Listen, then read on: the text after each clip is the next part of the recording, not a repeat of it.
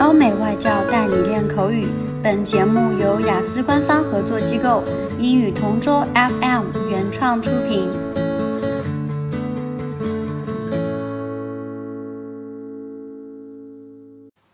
Describe a time you solved a problem through the internet. I've never been very tech savvy, so a time when I really needed the internet's help was when I had a problem with my computer a couple of months ago. I had never had any issues with my PC, but suddenly one day I remember turning it on and seeing a long, complicated error message followed by a long string of numbers. Of course, I tried turning it off and on again, but the same error came back. The problem was completely new to me and I had never seen that type of error before.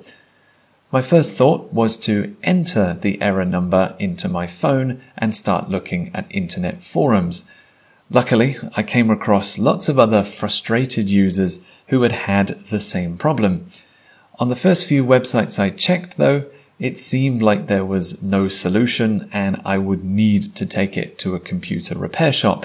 But after scrolling deeper and looking at some more sites, I realized that there was a fix for it. I followed the instructions on the forum and thankfully it worked. I wish I'd found that website sooner because it took me about 35 minutes to finally find the answer. So if I have a problem with my computer in the future, I'll definitely head to that site first. OK，今天的 Part Two 口语话题到此结束。